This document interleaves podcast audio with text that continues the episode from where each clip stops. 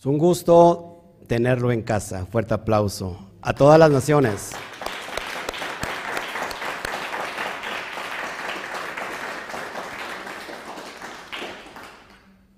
Qué bueno que está mi hermana Luz aquí presente para hacer una vez el contrato. De, esta, ya me empezó a fallar otra vez este streaming. Entra a la cámara y como lo estábamos transmitiendo en HD, 60 frames por segundo, pues ya me alenta demasiado la, transmisión. Espero que no se me, se me pare y este, sigamos entonces. Bueno, es bienvenido usted hoy en esta mañana muy cálida de Shabbat cálida en el espíritu, en el ruach, pero muy, muy, muy fría en, este, en el ambiente natural. Estamos en esta comunidad, entra mucho el frío, está, hace mucho frío y cuando hace calor hace mucho calor.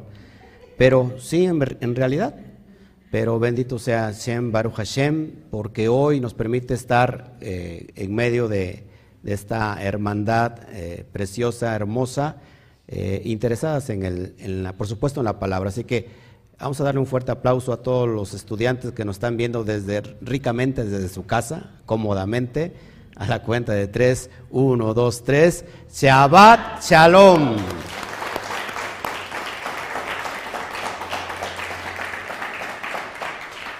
Bueno, creo que es necesario ya tener este otro, otro internet ya este está muy, muy mal, muy chafa, y este no nos da, no nos da el ancho de banda que necesitamos. Así que gracias a todos, saludamos. Este, me voy a ir un poquito, no rápido, sino que me meto al estudio y al último, eh, saludamos a todos. Así que saludo a todos de una vez eh, abiertamente. Gracias por estar con nosotros, a todos los talmidín en las naciones, en el mundo, a todos los que nos siguen a nivel mundial, tanto en Estados Unidos, todo lo que es México, lo que es Centroamérica, Suramérica y hasta Europa. Un fuerte aplauso a todos ellos.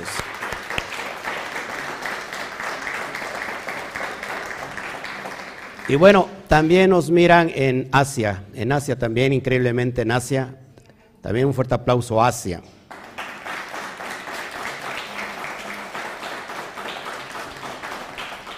Bueno, vamos a meternos de lleno y al último contestamos todo lo, que tengamos que contestar. Amén. Así que acompáñame por favor y vamos a estar ya aquí transmitiendo el capítulo 13. Me está dando mucho, pero muchos problemas si me, si me corta, me avisan, por favor.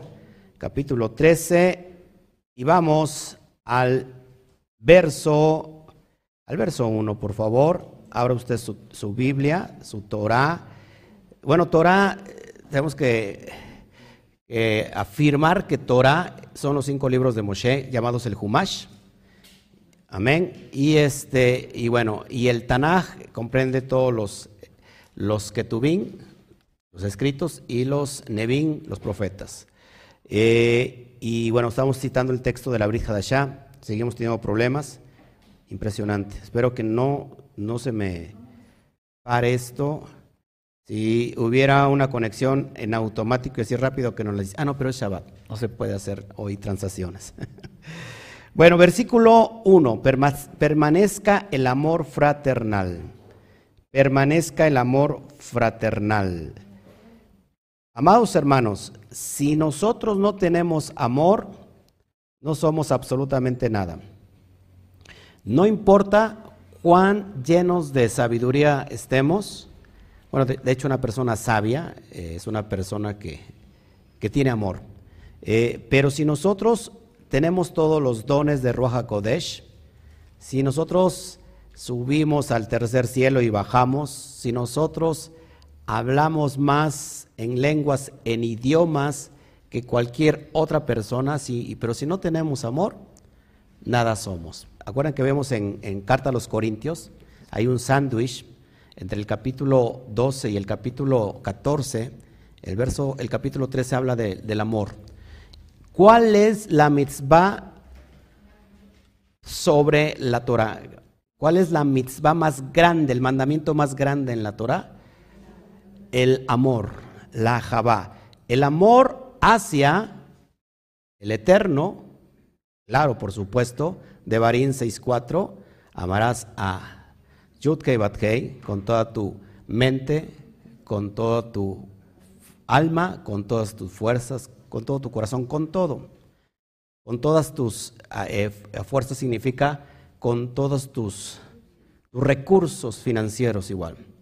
Y amarás a tu prójimo como a ti mismo. El Levítico 19, 18 nos dice que amar al prójimo como a ti mismo. Y aquí eh, entramos ya en materia porque alejados completamente de todo lo que significa religión, cada vez que nosotros nos acercamos más a la verdad, en realidad nos estamos alejando más de la religión. Y si, y si queremos saber qué es religión, bueno, eh, al rato vamos a tocar el tema un poquito de la religión, pero te lo dice la propia Torah. Religión, si quieres aplicar religión, bueno, pues, es amor hacia el prójimo, amor hacia la viuda, amor hacia el necesitado. La acción que tuvo el samaritano, el buen samaritano.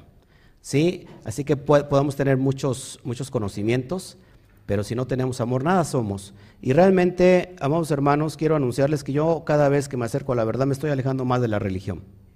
La religión en realidad esclaviza, la religión eh, nos pone paradigmas, la religión divide, porque mucha gente se está dividiendo.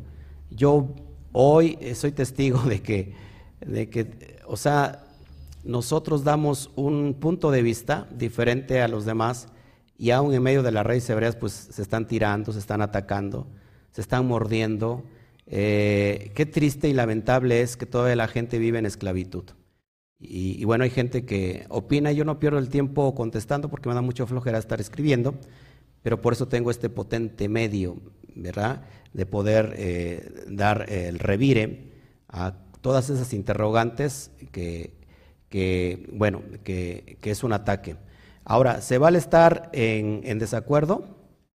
Diga completamente sí, completamente se puede estar en desacuerdo, no hay ningún problema. El detalle está que, que tu, perspectiva, eh, si la persona no está de acuerdo a tu perspectiva, entonces ya es una persona hija del diablo, hija de Satanás, y que la condenas porque no está en tu perspectiva. Y entonces tú, tú deduces algo de acuerdo a tu perspectiva. Y aquí no estamos para deducir, aquí estamos para tener fundamentos. Y es por eso este estudio, que aunque hoy se ha levantado muchos, si pueden cerrar bien la puerta porque se está colando, el, no creo que venga nadie más, ¿no? Y este, el que venga, bueno, pues que toque. Este, les, vuelvo, les vuelvo a decir, cuando nosotros entendemos que cada vez que nos acercamos al Eterno, entonces hay un nivel de conciencia elevado. Si se dan cuenta y sacamos cuentas, hay una canción que dice, sacando cuentas no me alcanza con la vida para pagarte, ¿no? Eh, bueno, fíjense, cada, cada, cada persona busca Shem, busca al, al Supremo, y, la esencia de, todo, de todos ellos y de todos nosotros, en eso estamos muy, pero muy de acuerdo, es unificar, es unificarnos espiritualmente con el Todopoderoso. Y para eso hay, existe un camino lógico, pero si no estás de acuerdo conmigo, entonces ya te estoy, ¿cómo se llama? Señalando, te estoy... Y entonces a mí me chocó ya eso. No sé si usted está de acuerdo conmigo, a mí ya me chocó eso y pienso que una persona completamente religiosa es una persona completamente ignorante. ¿Sí? La ignorancia hasta el día de hoy, por eso, amados hermanos, por ejemplo, celebrar Navidad, porque, híjole, el tópico de Navidad es completamente muy, muy controversial, pero en realidad es muy arcaico. Porque ¿cómo es posible que, o sea, yo no ataco solamente los elementos que tengan que ver con lo espiritual, con la teología, sino la Navidad en sí mismo es, es un recurso de engaño, como lo es muchas religiones. Y por eso la gente se divide, por un engaño. O sea, pues eso es lo que a mí, es lo que a mí no puede. O sea, no puede, no, o sea, no me va que todavía en este siglo XXI estemos con grados tan elevados de ignorancia. Por eso hoy, el 2021, Acuérdense que se acerca una nueva era. Ya el pastor dijo nueva era, córtale mi chavo, ya es hijo del diablo. En, inglés es New Age. Una nueva era significa un tiempo de elevar la conciencia, una nueva era de elevar la conciencia, el conocimiento hacia el Todopoderoso. Por lo cual entonces estamos dejando toda religión. Religión es igual a idolatría. ¿Sí? Porque eso, te, eso fíjate, cuando tú eres un religioso te vuelves un idólatra, que entonces no permites amar a tu hermano. Y la mitzvah más grande es, ojo, Amarás a tu prójimo como a ti mismo. ¿Cuál es la condicionante de Levítico 19, 18? Según el texto de Hebreos 13 que estoy marcando el primer versículo. Amar a tu prójimo como a ti mismo implica que la mitzvah es amarte para amar a alguien más. Y es que en realidad, cuando nosotros estamos tan apegados a la religión, lo único que hacemos es dejarnos de amar, porque no nos entendemos, porque no entendemos al dador de vida. Y eso hace que odiemos al hermano que está perdido. Y ahora tú van a ver la importancia en la parasha que voy a dar al rato, la importancia de esto que te estoy hablando. Yo cuando lo estuve estudiando, wow. Entonces, cuando yo amo, me amo a mí mismo, pues tengo la capacidad de amar a alguien más. Y si nosotros no estamos conscientes, porque a veces no queremos descubrirnos a nosotros mismos, nos da temor estar con nosotros mismos. ¿Por qué crees que hoy en el, en el largo retiro que hemos tenido de la pandemia, presta atención, no voltee por favor, porque estamos tomando cosas muy, muy... estoy hablando para usted, le estoy hablando cosas que le conviene y se distrae. Ojo aquí, esto es bien importante.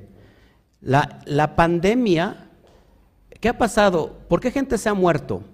Se ha muerto por el COVID, sí, pero más que por el COVID, es que hay personas, ojo aquí, que no, que tienen miedo a conocerse a sí mismo. Tienen miedo a estar solas consigo mismo. Por eso la gente no medita. Es meditar, orar, buscar al Padre en intimidad. Cuando la gente no medita y cuando la gente no le queda otra que estar encerrado y encontrarse a sí mismo, por eso hay muchos decesos. Hay muchas personas que se han quitado la vida, que se han suicidado, suicidi suicidado, ¿sí? Se escucha raro. Se ha quitado la vida, ¿por qué? Porque no le ha gustado quién es la persona.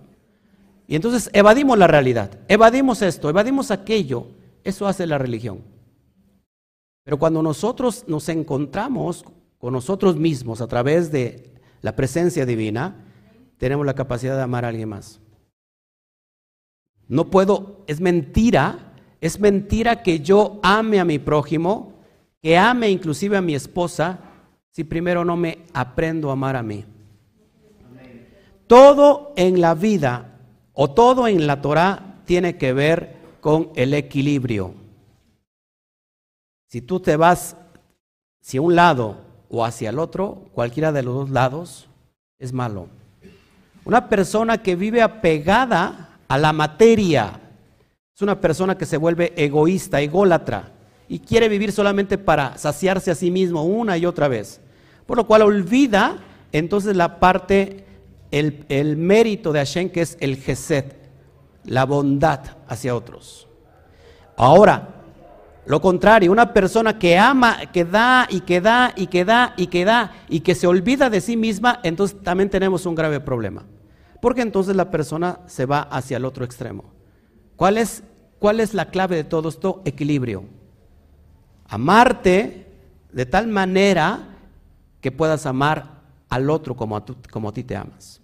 Entonces la gente a veces se olvida de sí mismo y entonces se va a la monte, a la montaña, a vivir como ermitaño. Eso no es Torah. No sé si me explico. Todo en la vida tiene un equilibrio. Y después vamos a meternos en las cuestiones del alma para que podamos entender todo esto. Porque ahí es donde a veces nosotros no entendemos, no conocemos la Neshama, no sabemos en qué área de la, de, la vida estamos, y entonces por eso, aunque vengamos a las raíces hebreas, no, no nos entendemos. Y por eso, aún dentro de la verdad, hay mucha gente que está sufriendo. Número uno, porque no se ha entendido a sí misma. Ahora, entonces, dice la última capítulo, carta 13, dice, permanezca el amor fraternal. Sin eso, amados hermanos, no podemos avanzar. Seguimos. Del griego, fíjense, amor fraternal, fraternal viene del griego Filadelfia. ¿Han escuchado que hay iglesias que se llaman Filadelfia, tomadas del el texto del, del, ¿cómo se llama? De revelaciones. Me llama mucho la atención y tengo miedo aquí porque está en amarillo mi stream, tiene que estar en rojo. Y este, sí, estamos al aire. Sí. Ore usted, por favor, que se vayan las guerreras allá atrás a orar. Filadelfia, que significa amistad hacia hermanos. La amistad hacia hermanos. Entonces, eso a veces nos hace falta. Amén. El prójimo en realidad sería, tenía que ser el próximo. ¿Sí? Cuando entendamos que la paz, que el shalom tiene que ver con no pasar los límites que le corresponden a tu prójimo, entonces vas a vivir completamente en paz. Ya lo había dicho el viejo sabio, el derecho al respeto ajeno es la paz. No sé si lo dijo, ¿verdad? Porque ya en la, eh, en la historia mexicana ya no se cree nada, pero tiene mucha razón ese, ese, ese verbo, ese, perdón, ese proverbio. El derecho al respeto ajeno es la paz. El respeto al derecho ajeno es la paz. ¿Y qué dije? Dije al revés. Al revés volteado. Ok. El respeto al derecho ajeno es el shalom. Es la paz. Cuando aprendas eso, amados hermanos, has entendido la Torah. Le preguntaron, no sé si a Rabí Akiva, qué era la Torah. Me, me, puedo equivocar, pero solamente para traer esto que es bien importante. ¿Qué es la Torah? Y había otro, a otro rabino, otro sabio que le preguntaron y ella había dicho varias cosas. Pero este contestó algo bien sencillo y esto es algo clave para todos nosotros. La Torah es esto. No hagas al prójimo lo que no te gustaría que te hicieran a ti. ¿Has entendido? Ve y practícalo. Eso es la Torah. Qué grandes palabras tan sabias es eso. Entonces, amados hermanos, eh, cuando hagamos eso, fíjense, yo estuve meditando y aquí hay un código en el ser humano descodificado. Apunte esto porque es de gran relevancia. Dentro del ser humano hay un código que está descodificado. Hay un chip que se dañó. Yo pienso esto, que ese código que se tiene que descodificar para volver a conectar ese chip es para unirnos con el bendito sea. Te digo por qué. ¿Cuántos creen que hay más planetas? Ahora, todos los planetas tienen vida. Eso es mentira de que vamos a ver si hay vida en otros planetas. Todos los materiales tienen vida en sí mismos, porque entonces ya no existieran. Tienen moléculas, tienen todas las cuestiones para poder existir.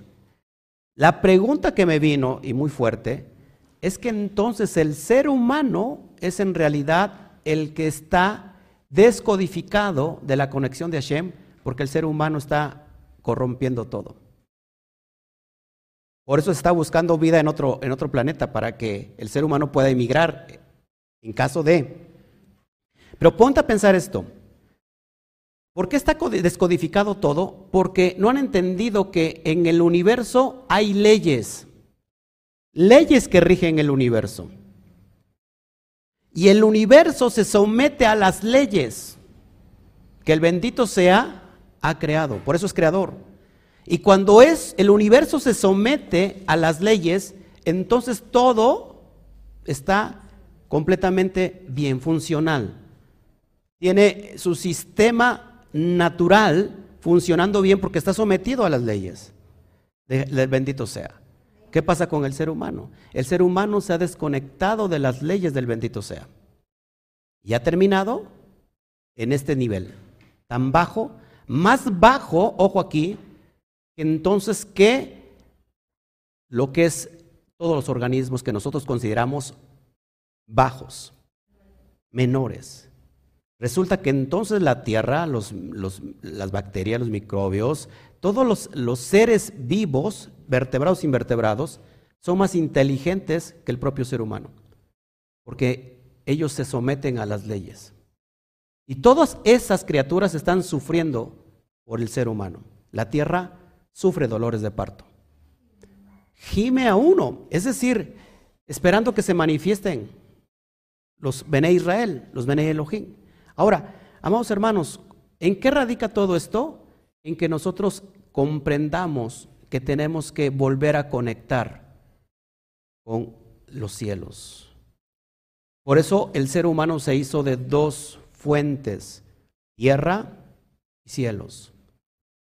Y entonces hay una desconexión ahí. Por eso, la, fíjense cómo inicia, con qué, con qué letra inicia la creación. Con la letra Bet. La letra Bet tiene una raya arriba y una raya abajo. Y una conexión. Porque la creación es una conexión. El hombre se hizo para conectar los cielos con la tierra. Pero eso no lo ha entendido el hombre. Y si te das cuenta, la letra Bet es como una, es como una casilla donde hay camino hacia la izquierda.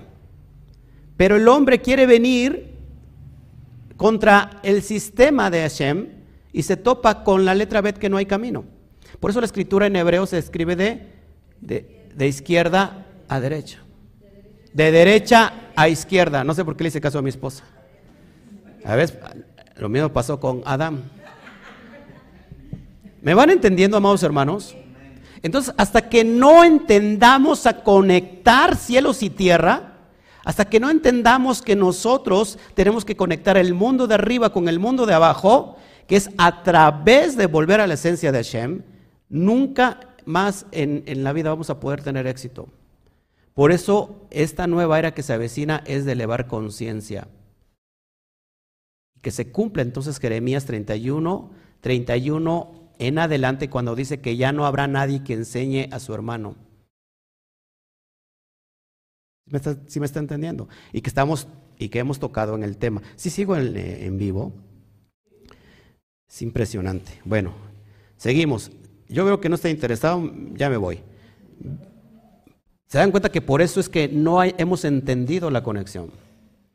No os olvidéis de la hospitalidad, porque por ella algunos, sin saberlo, hospedaron ángeles. La palabra ángeles en hebreo es malachim. Malachim. Y significa Malachim mensajeros. Y muchos, oh, oh, muchos, estoy, sigo al aire. ¿Y sigo al aire? Perfecto. Cuando no siga al aire me dicen así, algo está pasando. ¿eh? Espero que esto, ay, por por anunciar la verdad, que esto no se me pare, por favor. Los ángeles, los ángeles, eh, mucha gente no sabe que, por, que han hospedado ángeles. Esto es literal y esto es también eh, una metáfora. Porque vemos el caso de Abraham, hospedaron ángeles. Y esto es bien importante, amados hermanos, que Melech es rey, Melech es rey, pero si tú le pones la Aleph, es Malach. Melech es rey, pero si tú le pones la Aleph, que representa al Todopoderoso, es Malach, ángel. Entonces tenemos que tener conciencia de lo que estamos haciendo, amados hermanos. Verso 3. Acordaos de los presos, como si estuvieras presos juntamente con ellos. Y de los maltratados, como que también, como también vosotros mismos estáis en el cuerpo. ¿Se dan cuenta? El, autor de Hebreos dice, en el cuerpo estamos maltratados. ¿Qué es la referencia de maltratar el cuerpo? Ya lo he dicho, en, el nivel SOT. Es maltratar el cuerpo. Es decir, que, que nos flagelamos, que nos damos ahí este, golpes de pecho, ¿cómo es? ¿Qué es maltratar el cuerpo en el sentido SOT? En el sentido del alma. ¿Eh? Maltratar el cuerpo es la acción de elevar la Neshama. Es decir, una persona está enferma, una persona está afligida en el cuerpo, es la oportunidad que Hashem le está dando para que eleve su alma. Deje la esclavitud, el alma deje la esclavitud de, ese, de la materia, de lo físico, y que deje el estado de Nefesh. Nefesh significa el alma animal. La persona que vive en estado de Nefesh, todo le duele. Mira, ya cómo me está, mira, me volteó a ver a mí el pastor. Ah, eso que me está echando a mí la indirecta. Me voy de, la, de la iglesia. Me voy de la comunidad. No sé si me explico. No me habló. Este, no, algo trae conmigo. Quizás la persona ni siquiera te vio, ni que fueras tan importante a lo mejor. Yo a veces me, este, me he quedado con la mano extendida, pero yo no me enojo porque las personas son distraídas. Un día me estaba yo en el espejo probando una chamarra en, un, en, una tienda y estoy tomando, estoy, estoy viéndome en el espejo y agarra y se mete otra, otra persona. Se mete y me hace un lado y se mete así. Y me ve y se ríe, ah, perdón. Y, y yo me hago así. Le digo, no, pues pásale. O sea, pero me, dio risa. Pero la persona no lo hizo con esa maldad porque yo vi su intención. Lo hizo porque es una persona descuidada. Pero imagínate que le hubiera dado un cachetadón, órale, para allá. ¿No ves que el ungido se está midiendo la chamarra? No sé si me explico. Entonces, una persona que vive en Nefesh, en un estado tan. Es, es una persona que vive en el estado animal. Todo le duele. o sea, es orgullosa, es altanera, es. No ha evolucionado el alma. Entonces, estamos afligidos en el cuerpo. Acordémonos entonces también de las personas que están presas. Pues hay, hay ministerios que se levantan y saben qué, yo quiero ir a los presos, adelante. Por mi hermana Luz, yo quiero llevar luz a los que están presos. Adelante, porque en todos lugares tenemos que llevar luz. O sea, cada quien tiene que hacer su trabajo. Y ahora tú vas a ver la importancia de por qué es importante llevar luz en lugares donde no hay luz. Yo hago aquí mi trabajo y cuando tengo oportunidad, pues lo hago también en otros, en, donde me inviten. Por ejemplo, Alberto estaba yendo a, lugares, este, ¿cómo se llama? Centro de rehabilitación. Pero tenemos que pedirle dirección al Eterno. Pero dice aquí, acuérdense de los presos, por favor. Como si nosotros estuviéramos presos. Amén. Si estamos entendiendo esto, que son cuestiones bien profundas. Entonces, cuando nos tengamos algo afligido el cuerpo, no nos quejemos con Hashem. O sea, entendamos que estamos en el proceso de ser elevados. Cuando el hombre, fíjate, el hombre que se gobierna a sí mismo puede gobernar todo lo que sea. El poder de gobierno radica en que la persona se pueda gobernar a sí misma. ¿Y cuántos batallamos por gobernarnos? ¿Sí o no? Mucho. O sea, tiene que haber también un equilibrio lógico. Si tú no le das comida al cuerpo, el cuerpo, el, el cuerpo se va a debilitar y se va a debilitar también el alma y el alma va a tener que dejar el cuerpo. ¿Sí me explicó? Anorexia, bulimia, persona come, vomita, la persona no come para no engordar. ¿Qué está haciendo? ¿Es muy espiritual? No, ahí tenemos un grave problema porque entonces la persona va directamente a la muerte. No sé si me explico. Es no abusar. En el exceso se le llama gula. En el no exceso se le llama abstención. De hecho hay una corriente agnóstica en, el siglo segundo, tercero, donde aquellos que se iban a las montañas y no comían absolutamente nada. Entonces hay un qué? Desequilibrio. Aprendamos a comunicarnos con Hashem para que podamos entender cuál es nuestro desequilibrio. No se puede estar siempre de un lado, por eso hay dos lados. Tenemos un cerebro que está dividido en dos, dos hemisferios izquierdo y derecho, y que el izquierdo gobierna el derecho y el, y el derecho gobierna el izquierdo. Si tuviéramos una masa encefálica completa, tuviéramos un grave problema. ¿Sí me explico? Es cuando el cerebro manda órdenes y el cuerpo no obedece, estamos en esquizofrenia. Y mucha gente vive en estado esquizofrénico. ¿Por qué? Porque de alguna manera se está gobernada completamente por la, por la carne. No hay un equilibrio. Ni tan tan, ni muy muy. Eso es sabio, eso es muy sabio. Cuatro, honroso sea en todos el matrimonio y el hecho sin mancilla, pero a los fornicarios y a los adúlteros los juzgará Hashem. Honroso sea en todos el matrimonio y el hecho sin mancilla. Las relaciones sexuales, las relaciones íntimas están eh, legalizadas por Hashem. De hecho, es una bendición.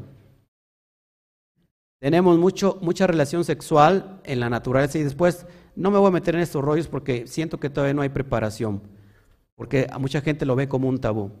Pero una relación íntima es una bendición. La cópula es una bendición cuando estamos dentro del matrimonio. El día y la noche es una cópula, si no lo sabías.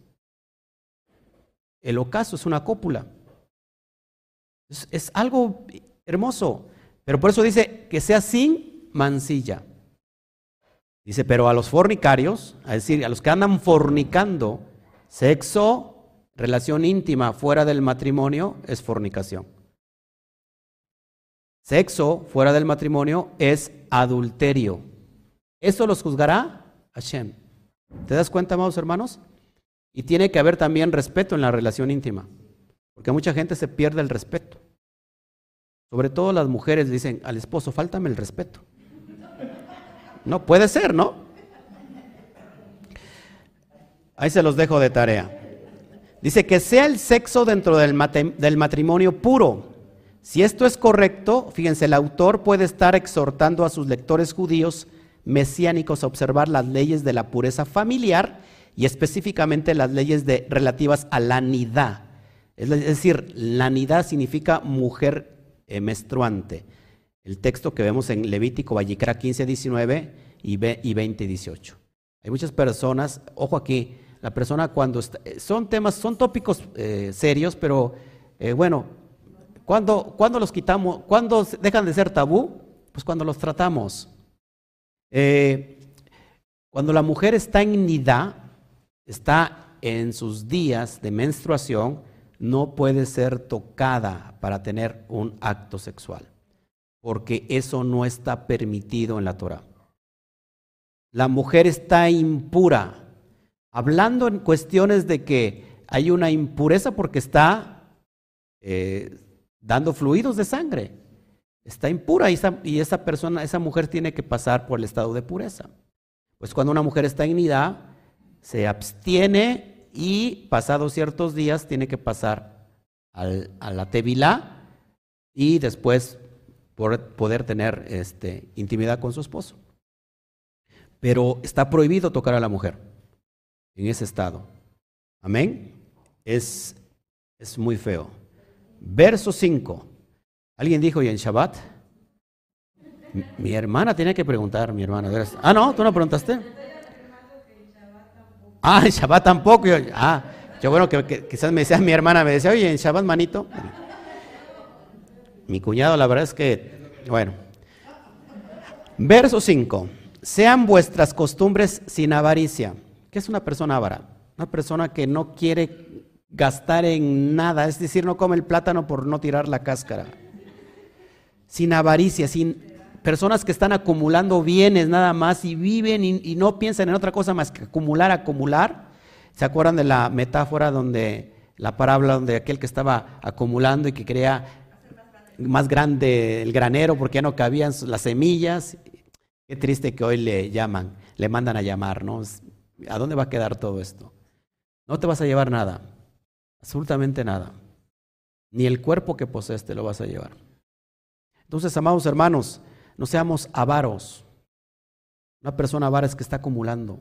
Una persona, ¿Está qué? Está en un desequilibrio, porque solamente está él, para él, para él, para él, para él. Cuando tú equilibras eso, ¿cómo lo equilibras la avaricia? ¿Cómo la equilibras? Dando, haciéndose de acá, haciendo justicia social. Es impresionante y entonces el Eterno te da más. Pero no lo hagas porque te dé más. Hazlo porque es lo que nos conviene hacer para vivir en, un estado mesiánico. Y aunque no te nazca, hay que hacerlo. Y lo vemos en Deuteronomio 31, 6 al 8 y José 1, 5. Bueno, ahí, ahí te lo dejo de tarea. Estoy bien preocupado porque no, no jala esto, pero bueno. Verso 6, de manera que podamos decir confiadamente, Adonai es mi ayudador, no temeré lo que me pueda hacer el hombre. Cuando vivimos en este estado elevado, amados, vivimos en un estado de sádic, en un estado de justicia. El justo vivirá por la fe. ¿Cómo vivirá el justo? Por la fe. Y entonces, eh, cuando el, hombre que está recostado, que esa es la letra sad, sade o sadik, el hombre recostado está en, espera, confianza Hashem. De manera que podamos confiar confiadamente a Donai es mi ayudador. Hay un, hay un dicho que dice hoy por ti, mañana por mí. Pero si tú repites siempre eso, estás en desequilibrio. Hoy por ti, mañana por mí, mañana que sea por ti. No sé si estás conmigo de acuerdo. Ese es el equilibrio que quiere Hashem. Hay más beneficio de dar que recibir. Pero entonces, ¿cuándo vas a dejar a la persona que también ella te dé? No sé si me explico. Hay personas que se sienten mal porque le dan. Yo, me, yo era una de esas personas. Hasta que alguien, tocado por el Espíritu, estando en la cristiandad, me dijo, si usted no me toma esta aportación, me está usted maldiciendo. No está activando mi semilla. Y no, no saben cómo se me quedó eso. Y es cierto. O sea, cuando...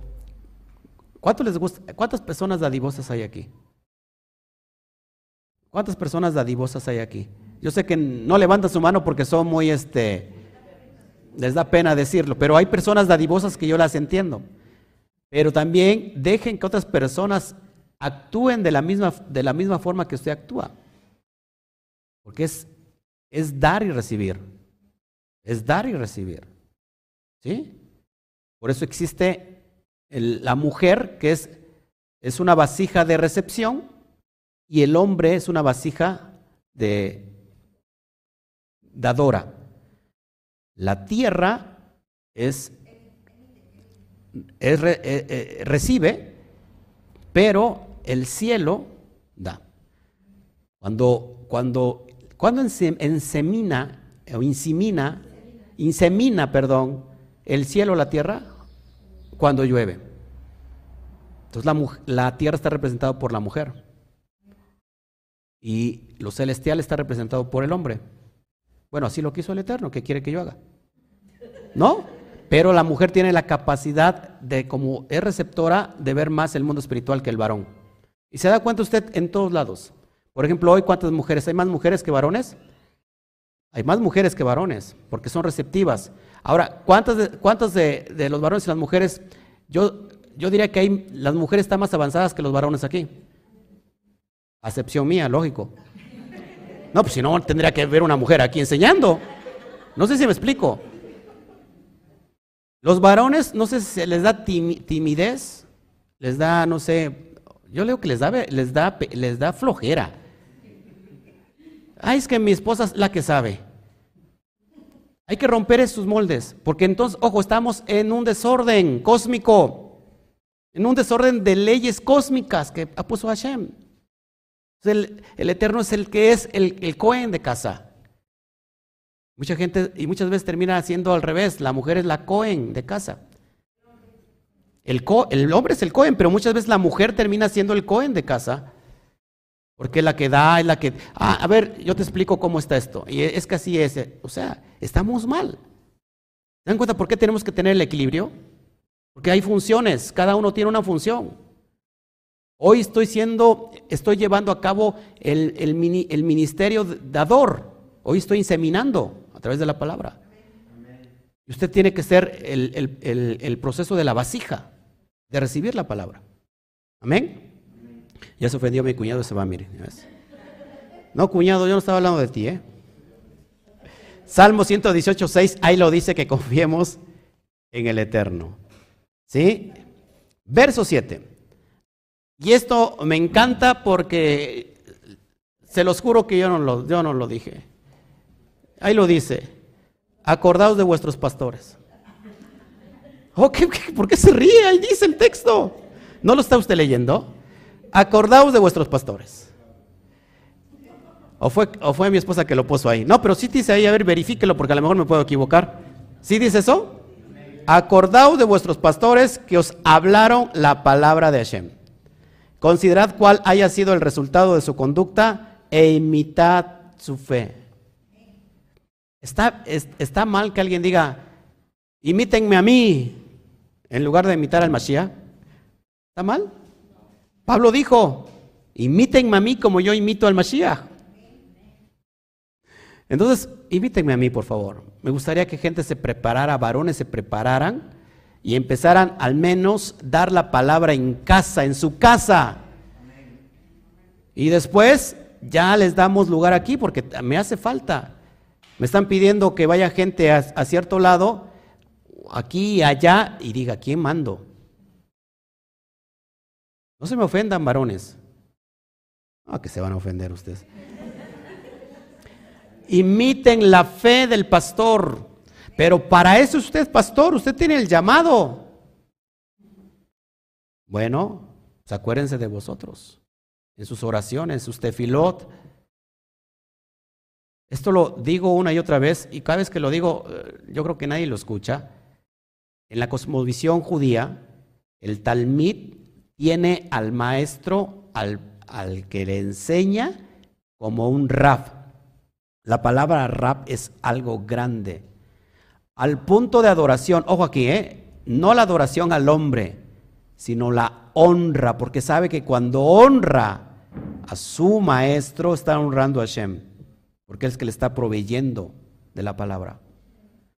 Y antes de que vaya a comer el talmid, esto es real, ¿eh? investiguelo, le llama a su maestro, rabino, ¿ya comió usted? Porque si, yo no, si no, no soy digno de comer yo. Y si no tiene, yo le llevo. Es que es un, es un concepto altísimo aquel que enseña la Torah. Entonces alguien dirá, ah, usted dirá los rabinos, usted no es rabino. Bueno, no soy rabino, pero soy un maestro, un moré.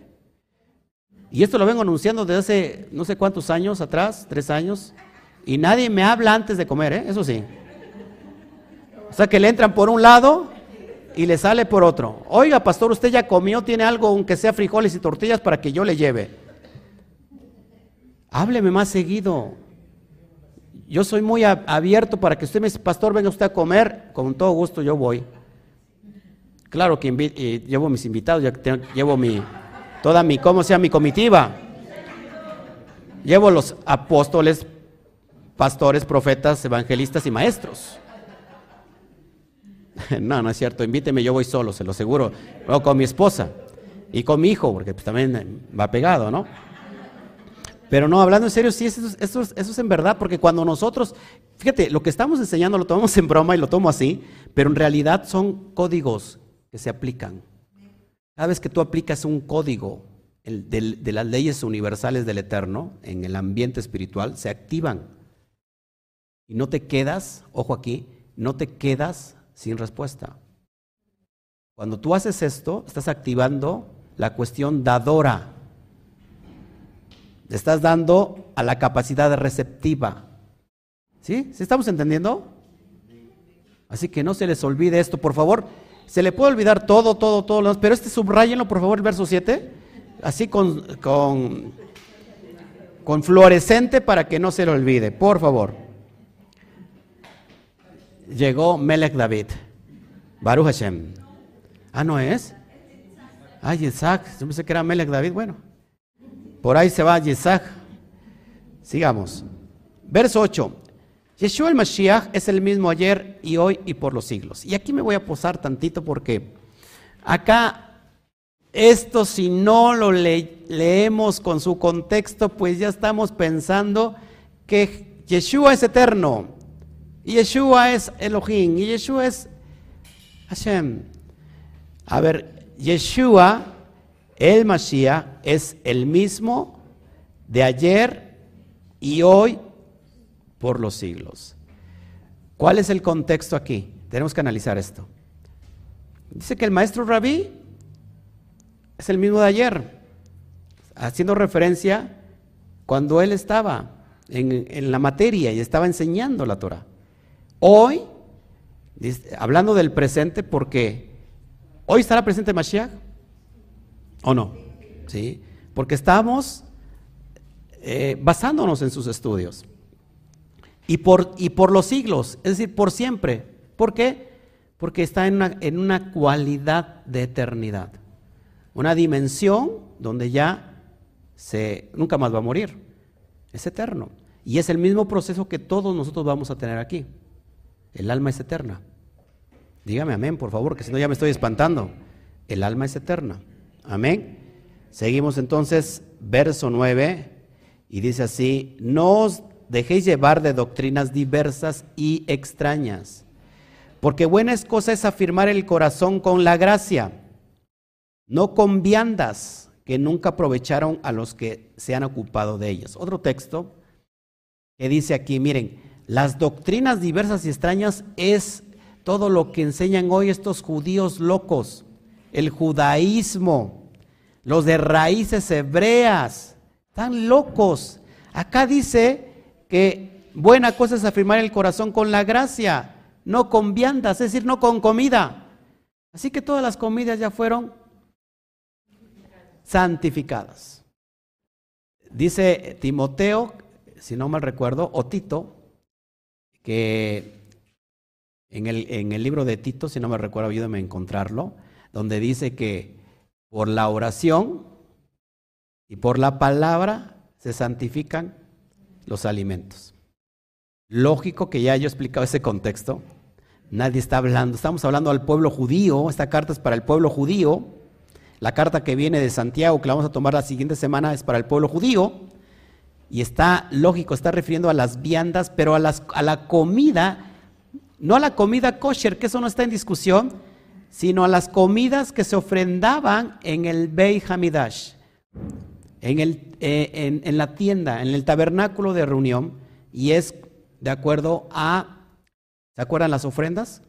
Hablamos hace 15 días, si no mal recuerdo, que cada ofrenda, la ofrenda olá, que es la ofrenda quemada, donde se quema toda la grosura, pero hay las ofrendas de Shelamín, de paz, donde una parte es para el Eterno y la otra parte es el que lo da y, se, y se come. Hay ofrendas de libación, de harina, de aceite, y que esas se comen. De eso está hablando, de estas viandas. Lo repito nuevamente, no os dejéis llevar de doctrinas diversas y extrañas, porque buena cosa es afirmar el corazón con la gracia. ¿Qué es la gracia? ¿Qué es la gracia? ¿Eh? La misericordia de Shem. No con viandas que nunca aprovecharon a los que se han ocupado de ellas. Es decir, la persona quería tener un, un pacto o una ofrenda de paz con Hashem, traía las ofrendas de paz. Comía, una parte era quemada para el Eterno, otra para, para él. Y otras, eran, otras ofrendas eran una parte para los, eh, levitas, para los cuanín, y otra parte para el que lo ofrendaba. Pero era, ah, ¿se acuerdan que todo este proceso de lo que se presentó en el templo, el sacrificio de animales y todo esto, es, ojo aquí, es mientras llega lo perfecto? No sé si me explico. O el Eterno, ¿cuál, es la mejor ofrenda de paz que tú le puedas ofrendar al Eterno? La obediencia. Un corazón contrito y humillado, un corazón hecho, ¿hecho qué? Carne. Amén. Hay dos posibilidades para interpretar los alimentos aquí. Lo más probable, basado en la forma en que el verso 10 elabora el tema, es que se refiere una vez más a los sacrificios de animales, los korbanot. Esta vez, irónicamente, eh, recuerde que los sacrificios de animales fueron comidos por quienes los ofrecieron, lo que te estoy diciendo. La otra es que algunos miembros de esta comunidad pasaron, eh, pasar, pensaran que comer ciertos alimentos mejoraría su espiritualidad. Hay personas que no comen cual, eh, un alimento que sea kosher, ojo aquí, porque piensan que eso les va a, ¿cómo se llama?, a perjudicar el tema espiritual. Por ejemplo, ¿se acuerdan? Eh, Pablo dice, no, no le llames a este débil al que come legumbres. ¿Sí se acuerdan? O sea, hay personas que no comen alimento, no comen carne. No por eso son débiles. ¿Quién comía ah, eh, puro, eh, ¿se acuerdan? Estos jóvenes que comían Daniel y sus amigos comían eh, legumbres, comían todo esto, ¿sí? Y el, ayudante del rey le dijo, no sabes qué tienes que comer porque si no me van a pasar a mí la factura y su, y su rostro se va a decaer. No, pruébeme, pruébennos a nosotros y van a ver que no. O sea que hay personas que pueden comer solamente vegetales y está muy bien, si así tú lo requieres, como los veganos. O hay personas que comen, lógico, hablando de lo kosher, de lo permitido, o la persona que come carne kosher no puede juzgar al que no come carne y llamarlo como débil. Pero, ojo, pero si la persona está diciendo yo no come, como carne porque me perjudico, tú lo estás, tiene que haber un equilibrio. ¿Sí? La hermana está aplaudiendo, no sé si del frío o, de que ya me apure. O sea, órale, hermano, apúrese para que ya nos vayamos. Ah, bueno. Verso 10. Tenemos un altar del cual no tienen derecho de comer los que sirven en el Mishkan. de que quién, quién era, hablando de las cuestiones espirituales, dice, tenemos un altar del cual no tienen derecho de comer los que sirven en el Mishkan. La palabra ahí es tabernáculo, no me gusta decirla. ¿Vamos bien? Fíjense, los que sirven en la tienda los Juanín que presentan la dispensación previa a Yeshua y a los no creyentes pueden comer las ofrendas de agradecimiento y las ofrendas de paz, las shelamín. No se le permite comer las ofrendas por el pecado, el pecado hatat, ¿se acuerdan? El pecado, una ofrenda por el pecado es hatat, ahí no, porque los cuerpos de los animales se quemaban fuera del campamento. Estas ofrendas, no, la ofrenda por el pecado ni siquiera se quemaba dentro, sino que se iba fuera del campamento. ¿Por qué? Porque representa el pecado y el pecado es echarlo fuera. Esa es la, asignación. Verso 11, porque los cuerpos de aquellos animales cuya sangre a causa del pecado es introducida en el santuario, en el Mishkan, por el Kohen Gadol, son quemados fuera del campamento.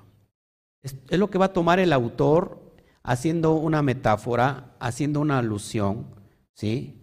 hablan, conectando esto en una metáfora, en un mashal, a veces las personas se pelean y dicen, no, es que aquí no dice esto. Y en realidad, amados hermanos, tenemos que entender que el mashal, siempre que hay un mashal, tiene que haber un qué? Ninshal. Mashal, ¿qué es? La parábola. ¿Y qué es el ninshal? La cosa en sí, lo que significa. Es decir, que esto no es literal, no sé si me explico. Porque aquí tenemos grandes problemas, porque si mira, eh, este está conectando, lo va a conectar con el Mashiach. Entonces el Mashiach es el animalito que se, que se, que se ofrecía. En realidad es que no, simplemente es una metáfora. El Eterno, ojo aquí, aborrece el sacrificio humano. Hay un Dios, los cuales los propios israelitas le ofrecían sacrificios humanos. Moloch. En México los aztecas ofrecían sacrificios humanos, quemaban también vivos a sus hijos. Y algunas personas aquí yo sé que quemarían a sus esposos también. ¿No? Eso es importante, vamos hermanos. Haciendo una conexión, una metáfora. ¿Todos aquí? Ahora, fíjate lo que viene es importante para que podamos entender la conexión. ¿Qué pasó? Timoteo 4.4. Ok, ahí dice, de 4 al 8, ahí dice lo que, las viandas, pero no estamos hablando de esos, de esos alimentos, lógico, que supone que es kosher. Levítico 16, 26, 27 nos habla de eso, de lo que le estoy hablando, que como cuando se ofrecía el animalito por la ofrenda hatat, ¿se acuerdan? ¿Qué significa hatat? Pecado de qué? De ignorancia era quemado fuera del campamento. Todos aquí. Ahora, esto es una alusión, una metáfora que conecta con el Mashiach. ¿Por qué? Porque si se dan cuenta, ¿dónde, dónde es golpeado? ¿Dónde es derramada la sangre del Mashiach? ¿Eh? No, en Jerusalén. En el templo es derramada la sangre, porque ahí recibió los latigazos. ¿Y dónde es entre, o sea, ¿dónde es sacrificado? Afuera de Jerusalén. O sea, se cumple esto. Pero no es porque este haya sido el animalito que se presentaba, es una metáfora, una alusión, no sé si me explico. No es algo literal, porque si no entonces pensamos cosas que no son. Sigo. Dice, verso 12, por lo cual también Yeshua, ojo aquí, para santificar al pueblo mediante su propia sangre, padeció fuera de la puerta padeció fuera de la puerta. Por eso le digo que lo llevaron fuera de lo que es Jerusalén, al monte Gólgota de las calaveras. Que es, híjole, también eso es impresionante porque en el lugar donde se, se, presenta Abraham a sacrificar a Isaac, tiene que ver con las laderas, ahí se, ahí se erige el templo, pero el Gólgota tiene que ver con las laderas todavía de, de esa montaña. Eso es impresionante, amados hermanos. Entonces, ¿ven cómo es la conexión hermosa? ¿Sí? Aquí hay personas que, bueno, hoy se está levantando mucho esto, tengamos mucho cuidado. Ya personas que no son judías, que han copiado, copiado al judío ortodoxo, el judío ortodoxo tiene un poco más de respeto, pero estas personas ni son judías y están hablando pestes, maldiciendo inclusive a las personas que estamos creyendo en esto. Es decir, para ellos no existe el Nuevo Testamento, es un invento. Y aunque el Nuevo Testamento está, le han cambiado y está más manoseado que, que, una manzana en, en, el tianguis, este, la verdad es que, ¿qué estamos haciendo el esfuerzo de conectar que todo aquello que están diciendo es una mentira porque se, requiere conocer la Torah para poder interpretar el Nuevo Testamento. Así que si nosotros queremos interpretar el Nuevo Testamento sin la Torah no sirve de nada. Son inventos que nos llevan y nos desvían. El autor no es un idólatra, no está adorando al hombre, que quede bien claro, no está adorando al Mashiach, está conectando Recuerda, esto es bien importante, me voy a posar aquí porque mucha gente no le gusta hablar de, cómo se llama, de, este, de estas cuestiones históricas. Recuerda, mucha gente ni sabe esto, que no solamente hubo un, un prospecto para Mashiach, apunte esto, del 6 antes de la era común al año 66, después de la era común, hubieron al menos 24 Mesías, incluyendo a, Yeshua. O sea, esto en el pueblo judío es algo normal. Del 6 antes del Mashiach a al año 66 después del Mashiach. ¿Qué pasó en el 66? La revuelta judía. Rabí Akiva con Bar va promoviéndolo como, eh, como el Mesías. Y entonces en el año 70 viene que la destrucción del templo. Por eso que estamos hablando de esta carta precisamente en, esa temporada, en ese tiempo. Por eso es bien importante que, este, que el autor de Hebreos está conectando hablando de la mesianidad de Yeshua como el Mesías verdadero de Israel, porque no solamente era él, sino en el momento que se está hablando esta carta, ya está el movimiento de Rabí Akiva. En el año 66, la revuelta judía. Déjame, déjame ver si traigo, traigo aquí eh, estos elementos para que lo puedas entender. Y esto es bien importante porque estamos entendiendo la carta. Porque cuando nosotros, ojo aquí, cuando nosotros pensamos eh, con una mente completamente griega y helenizada, se piensa que el autor está adorando al Mesías. No es así, sino que está poniendo los parámetros necesarios e importantes. Déjame buscarle aquí. Acá tengo un PDF que lo estoy haciendo y lo tengo, lo estoy promoviendo desde cuando pero donde yo tengo todos los asuntos este, importantísimos que ha pasado en el, ¿cómo se llama? En la historia del, primer siglo y del uno, del primer siglo menos uno, de lo que conocemos nosotros, eh, de lo que no conocemos en las cuestiones históricas, del contexto histórico.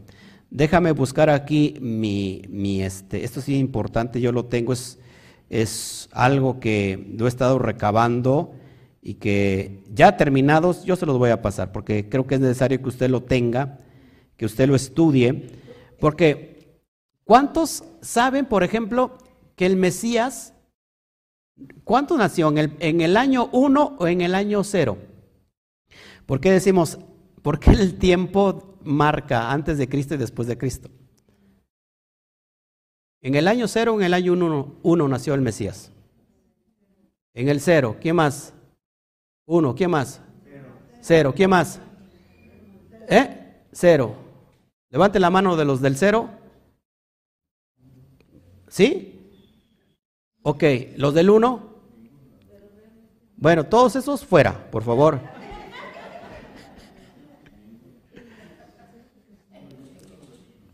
Dice Marcos, Mateo y Lucas, que habla del nacimiento de Yeshua, que nació en el, en el reinado de Herodes. Históricamente Herodes murió en el año 4 antes de Cristo. Si anexamos dos años, porque Herodes esperó que estuvieran dos años y la matanza de los inocentes, estamos hablando de seis años. Es decir, que Cristo nació antes de Cristo. Que Cristo nació, Mashiach nació seis años antes de Mashiach. Mashiach nació seis años antes de él. Eso es importante. ¿Cuántos sabían eso? No lo sabían, pero está en los anales históricos. Ahora, fíjate, eso es bien importante que lo entendamos porque a veces queremos argumentar cosas y defendemos, lo defendemos a muerte. Eh, esto es bien importante. Fíjense.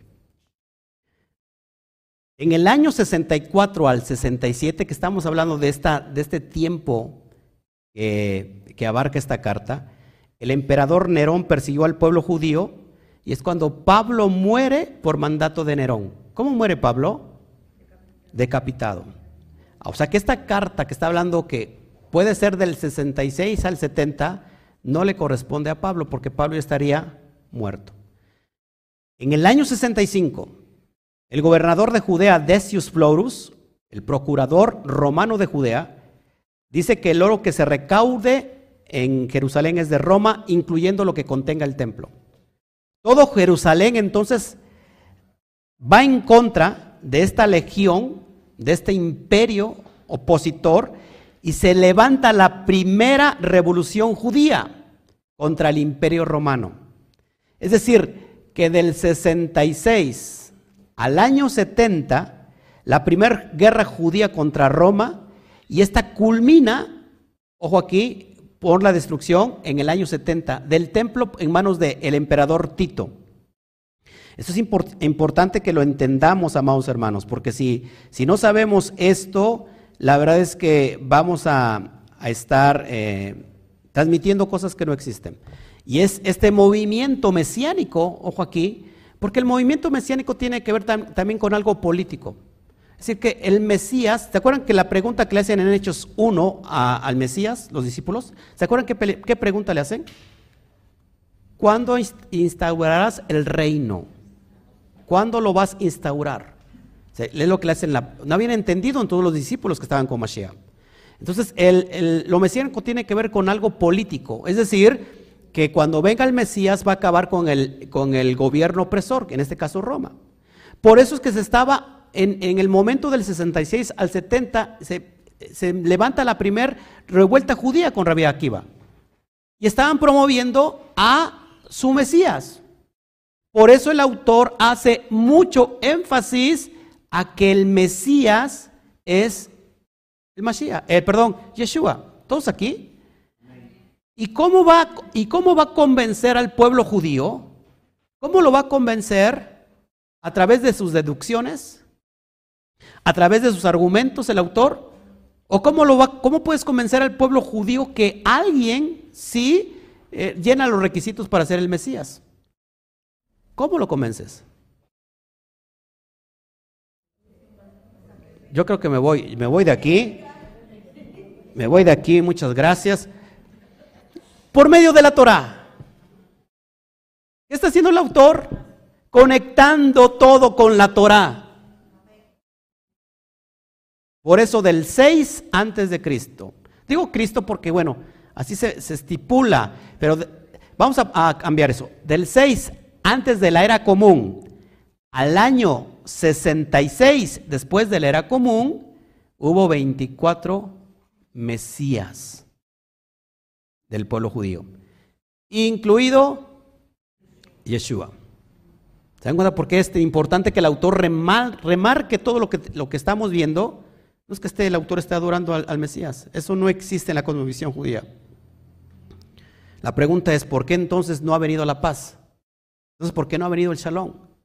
Y el autor explica todos estos métodos que se llaman exegéticos, de exégesis para comprender el texto de la Torah. ¿Estamos aquí? Bueno. Yo los quería hacer viajar en el tiempo y que nos fuéramos a ese, al primer siglo, pero creo que usted le da flojera por el frío. No, usted, yo, estoy aquí en el siglo XXI muy, muy feliz, ¿cómo me voy a ir al siglo primero? ¿No? Bueno, seguimos entonces. Acuérdense que ya casi vamos a terminar. Casi, por eso casi, para que no haya ningún problema. ¿Todos hasta aquí vamos bien? ¿Quién dijo no? Verso 13, salgamos pues, ojo aquí, a él fuera del campamento llevando su vituperio. Porque en ese momento ya había una persecución. Pablo había muerto. Rab Shaul había muerto por manos del emperador Nerón, por, en manos de Roma. Antes de eso ya había muerto el primer, eh, el primer joven lleno de roja Kodesh, Esteban. Y antes de eso ya había muerto también, ojo aquí, el hermano menor del, de Yeshua. Santiago. Ya, estaba, ya estaban persiguiendo a los líderes. Y por eso dice el autor, salgamos pues a él, fuera del campamento, llevando su vituperio. Hoy recibimos vituperio por creer en el Mesías. Por este pueblo, ojo, que está levantando con mucho odio. Eso no, eso no es Torah porque se les olvida el amor al prójimo. Nos llaman idólatras. Nos llaman hijos de, ignorantes, hijos de la guayaba. Eh, nos llaman de, inclusive con groserías. Esto es impresionante, amados hermanos. ¿no? aquellos que nos llaman eso no han entendido el concepto más grande de la misma de la Torah, que es el amor. Nos llaman idólatras, pero si nosotros no estamos idolatrando, nosotros, no, diga conmigo por favor esto, no creemos en la unicidad. Uno, dos, tres. Nosotros no creemos en la unicidad. Eso es idolatría. Que estemos nosotros cotejando la Torah para saber correctamente que el Mesías, Yeshua, cumple con esos requisitos, perfecto. Pero hay cuestiones, híjole, ya después me voy a meter en cuestiones más, más serias. Verso 14, porque no tenemos aquí ciudad permanente, sino que buscamos la de porvenir. El pueblo, ojo aquí, el pueblo judío en el primer tiempo se dividía al menos de cuatro sectores importantes, los esenios, perdón, no, los saduceos. Ellos creían, era, la, era algo, una, una corriente política muy fuerte, de hecho estaba aliada con Roma, y eran los que estaban, los que ocupaban el Sanedrín, la mayor parte del Sanedrín. Eh, los, ellos eran literales, no creían nada que no fuera en la Torah. Tenemos después los perushim, fariseos, intérpretes de la Torah, los esenios, que eran los antiguos eh, eh que fueron eh, corridos por los macabeos, y tenemos los ultra, ultra, ultra liberales, que son los ¿Se acuerdan? Celotes. Ahora, amados hermanos, aquí había un grave problema porque los, los esenios y los fariseos creían en el Olán Abba, en, Olán, en el Olán AC. Es decir, creían en la vida venidera, creían en una era mesiánica, creían en un, en un, en un tiempo de eternidad en la resurrección de los muertos.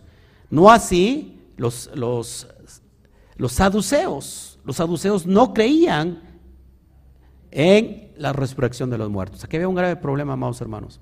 Por eso es bien importante que nosotros comprendamos el texto y el, contexto del texto de aquel que lo está escribiendo. A nosotros hoy se nos ataca porque todavía en el pueblo judío hay ciertas partes que no creen en la resurrección de los muertos. La vida es aquí mismo, aquí mismo se, vive y ya. Trata de vivir lo mejor que puedas, trata de elevar tu conciencia porque aquí se termina tu vida. Otros creen que hay seguimiento porque vas a encarnar en, en otra persona y que todo lo que hiciste mal lo vas a rectificar en otra vida. Y hay otros que creen dentro del movimiento, y que ellos no están de acuerdo, pero hay otros que creen que dicen que si tú no hiciste bien las cosas, vas a reencarnar, pero en un burro, en una mula, en, en, animales inferiores, en animales. O sea, eso es importante. Y cierto sector no cree en eso. O sea, hay muchas cuestiones aquí. Pero Pablo dice, si nosotros no creemos en la resurrección, 1 Corintios capítulo 15, vana es nuestra fe. Entonces comamos y bebamos, que mañana vamos a morir. ¿Te acuerdas? Entonces ya hay un grave problema desde el primer siglo y el siglo, el primer siglo menos uno, ya hay ese grave problema con las dos corrientes que tenemos de las escuelas de Shammai y Gilel. Lo mismo hoy se está dando y está elevándose estos conceptos de ataque. O sea, si la persona cree que va a reencarnar en algo, déjala. Tiene derecho a creer lo que crea. Pero eso sí, amados hermanos, por favor, cuando vayas a comer un corte de carne, pregúntate qué tal si es de tal hermana que reencarnó. ¿No? Ora por si acaso. Entonces, amados hermanos, si nosotros creemos en esto, pues que nada nos desvíe. Yo creo al menos, y eso nadie me lo va a quitar, en un, en un estado por venir, en un estado mejor, donde se cumpla la mesianidad que otorga el Padre aquel que la va a llevar a cabo y que es, traer el paz, la shalom. Si no, si no hubiera esperanza, ¿qué hacemos aquí? Pues vamos a divertirnos. ¿No? Vámonos a la playa ahorita que está bien bonito el día. En Veracruz, en el malecón, la neblina hasta abajo, yo nunca había visto eso. Ya viene el fin del mundo, vámonos. Entonces, ofrenda por el pecado. Fíjense, Yeshua ofreció, sufrió la muerte y esto tenía el significado de una ofrenda por el pecado de dos maneras. Primero, así como el Cohen Gadol trae la sangre de los animales al lugar Kadosh, así Yeshua sufrió la muerte para santificar a la gente a través de su propia sangre. En segundo lugar, así como los cuerpos de los animales utilizados para una ofrenda por el pecado se quema fuera del campamento, la muerte de Yeshua tuvo lugar fuera de la puerta de la ciudad de Jerusalén. Bueno, ya lo expliqué esto. Amén. Y, y bueno, Seguimos adelante, ya se me está bloqueando también mi computadora. Ya vimos los pecados de impureza, ya vimos lo que es la separación que una persona cuando está eh, infringiendo, eh, la verdad es que eh, se considera caret. Amén. Hablamos un poquito, no he hablado de la vaquilla roja, lo menciona Hebreos, la referencia de Yeshua siendo santas Edushin a las personas a través de su propia sangre, recuerda el 9.11 al 14 que menciona la novilla roja. El cuerpo de la novilla roja también fue quemada fuera del campamento. Por sugerencia, entonces, Yeshua es también nuestra novilla roja. Es decir, es una alusión, no sé si me explico. Ahora, presta tu atención aquí. También entonces los chivos que se presentan al Hashem, uno para el Adonai y el otro para Sacel, el chivo que es sacado fuera del campamento también es una alusión a, ¿cómo se llama? Masías. Es decir, ese pecado que le pertenece al Satán, bueno, va para él. También hay una referencia para el Mesías gusano. ¿Se acuerdan que ya le hemos hablado? Gusano soy yo. O sea, eso es impresionante. Son alusiones, amados hermanos. Bueno, pues nosotros estamos creyendo en la ciudad permanente. La ciudad permanente es la eternidad. Vamos hermanos, el Olán Abba. ¿Sí? El Olán AC, vivimos simultáneamente tanto en el Olán AC como el Olán Abba. El mundo por venir y el mundo de la eternidad. ¿Todos aquí? ¿Estamos entendiendo, amados hermanos? Esto es pasajero. ¿Sí o no? No sé si ya están congelados todos por el frío, ya se momificaron o, Dice, yo creo en el, en el Olán en el Olán pero que este pastor se apure porque ya me quiero ir a casa, ya no aguanto el frío. Sigo. Ya voy a terminar ahora sí, Hebreos 13, perdón, 15. Así que ofrezcamos siempre a Hashem por medio de él sacrificio de alabanza, es decir, fruto de labios que confiesan su nombre. ¿Cuál es el mejor sacrificio que podamos tener nosotros? ¿Sacrificio de qué? De alabanza. Es decir, venimos a alabar al Eterno, ya, ah, ya le ofrecimos el sacrificio de alabanza, qué padre, vuelvo a mi vida eh, de siempre. ¿Qué es esto? El sacrificio de alabanza es decir, obediencia. ¿Cómo, lo, ¿Cómo vamos a obedecer? Sacrificando nuestro propio cuerpo. ¿Sí? ¿O no? Bueno. Verso 16. Y de hacer bien y de la ayuda mutua no os olvidéis, porque de tales sacrificios se agrada a Hashem. De la ayuda mutua se da acá. Ser justicia social. No os olvidéis, porque de tales sacrificios se agrada a Hashem. Es decir, con el más, ¿cómo es? Hashem orando y con el mazo dando, porque de nada sirve que levantes alabanza al Eterno y yo te obedezco y eres todo para mí y tratas mal a tu prójimo, tratas mal a tu esposa. Allá en casa la tomas como chancla vieja. O al revés, ¿no? Porque se da el caso también. Que cuando llegas te ponen a lavar los trastes. Dile hoy, al terminar, pues ahí hace mucho frío, no seas, dame chance, mañana los lavo, viejita. ¿No? Ah, pero hay guantes, dice mi esposa. Bueno. De esto se agrada a Dios, el Eterno. Fíjense, ¿qué son las buenas acciones? Fíjense, de hacer el bien, las buenas acciones tienen que ver con masintobin. Las masintobin son buenas acciones. ¿Qué son las buenas acciones? Los términos tikkun olam, masintobin y sedaka, es decir, buenas acciones, justicia social y reparación del mundo, es la reflexión de la idea de ayudar al prójimo y la importancia de escuchar y entender al otro. Las Masintobin, que son las buenas obras que comprende Tikkun Olam, Masintobin y Sedaka, en realidad es la importancia de amar al otro, de escucharlo, de entenderlo. Buenas obras tiene que ver con aquel que practica la Torah y que pone en obra, pone en acción lo que está en la Torah. Eso es hacer buenas obras. ¿Han entendido esto, amados hermanos?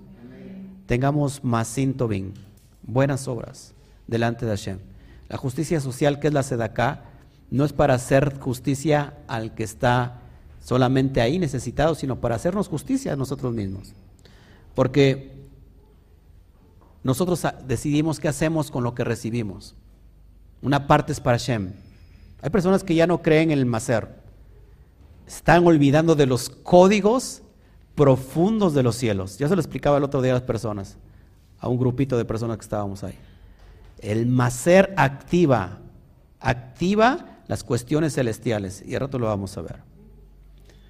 Hacer justicia social, hacerse de acá, ayudar al otro, activa. Fíjate, el proverbio dice, o el salmo, no, sé, no recuerdo, que dice que el que ayuda al, necesitado, al pobre, presta Hashem. Le está prestando a Hashem. Son códigos que se tienen que activar. Entonces hay personas hoy en las raíces hebreas, porque lógico, en el cristianismo se abusó y se sigue abusando de eso, y, y no significa que eso no sea de Hashem, pero hay códigos, códigos que se abren. ¿Cuántos de ustedes no probaron el beneficio del diezmo y se activaron? No importa que el lugar estuviera equivocado, porque estabas llevando a cabo, activando las leyes del Eterno, las, leyes espirituales. Ahora imagínate cuando tú conoces la verdad. ¿Qué pasa? Que hoy falsos líderes pues están enseñando que ya no, que ya no se dé nada, que se le dé solamente al necesitado. Eso dice la Torah. No, se tiene que, se tiene que, acuérdense que también tengo luego después una enseñanza que, que cuando nosotros no solventamos a maestros de la Torah, en realidad estamos, eh, ojo aquí, estamos fortaleciendo la maldición que se le dio al, Nahash dándole bendición. Cuando nosotros no soportamos, ojo aquí, préstame atención, ya voy a terminar.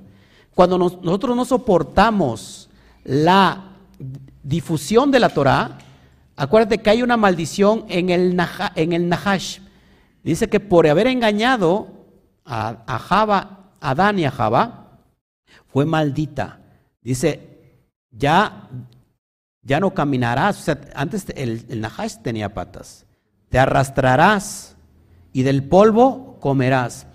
Cuando no se sustenta la Torah, ojo aquí, que tiene que ver con el, muslo de Jacob, tiene que ver con la parte que, que se le hiera a Jacob, ojo aquí, ¿se acuerdan que hay un nervio que si, si se lastima, no podemos caminar, es el nervio ciático.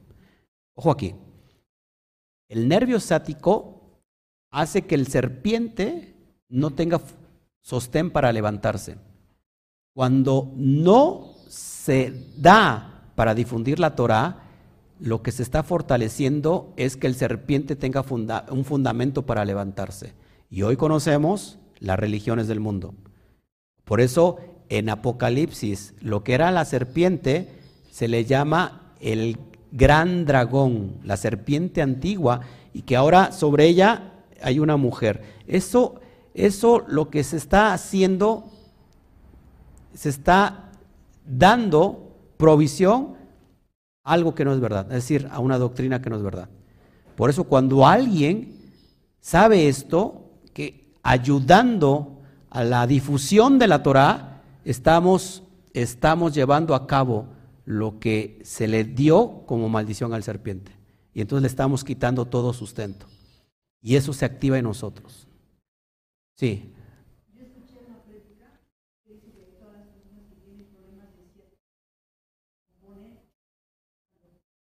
Sí, esto es bien importante y, y, y que, que, bueno, que yo la verdad ya no me importa el qué dirán. Nunca he tratado esto de las cuestiones este, financieras y usted es testigo que está aquí durante tantos años y los que me están viendo también son testigos que nunca hablo de esto. Pero lo que me dice la hermana Luz, y es necesario que yo se los diga, muchas personas, présteme tantito atención, Usted ya sabe cómo lleva su vida financiera, porque esto es solamente el pacto entre usted y el Eterno. Y eso solamente usted lo sabe. Pero muchas personas que tienen problemas en el nervio ciático es debido y se componen, ojo, haciendo lo correspondiente con las finanzas. Haciendo el macer para que aquellas personas, maestros que están difundiendo la Torah, haciéndose de acá. Hacerse de acá hace que inclusive el espíritu de muerte que pueda venir tal día sobre ti es completamente alejado. Eso, eso es impresionante porque son códigos. Es real. Estoy estudiando, amados hermanos. Ojo aquí. ¿Cuántos trabajan, trabajan, trabajan, trabajan y no, no producen, no producen por más esfuerzo que pongan? ¿Cuánto les pasa eso? Es que la cuestión de las finanzas no tiene nada que ver con el esfuerzo que tú impongas. ¿Sabes que eso ya está ya está definido. ¿Dónde? Arriba. Ahora, se puede ir arriba y cambiar eso para que entonces se suelte toda la situación financiera. Y eso, eso se puede hacer. Por eso se llaman códigos. ¿Qué es un código? Algo que está en secreto y que se hizo para...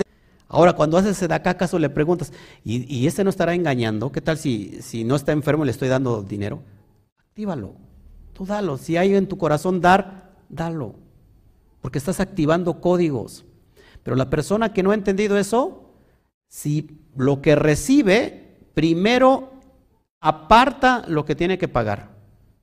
Si le sobra, pues da. Y si no, pues ni modo, pues que se espere. Total, Él es el dueño del oro y la plata. ¿Qué va a necesitar? Él no, no necesita nuestro dinero.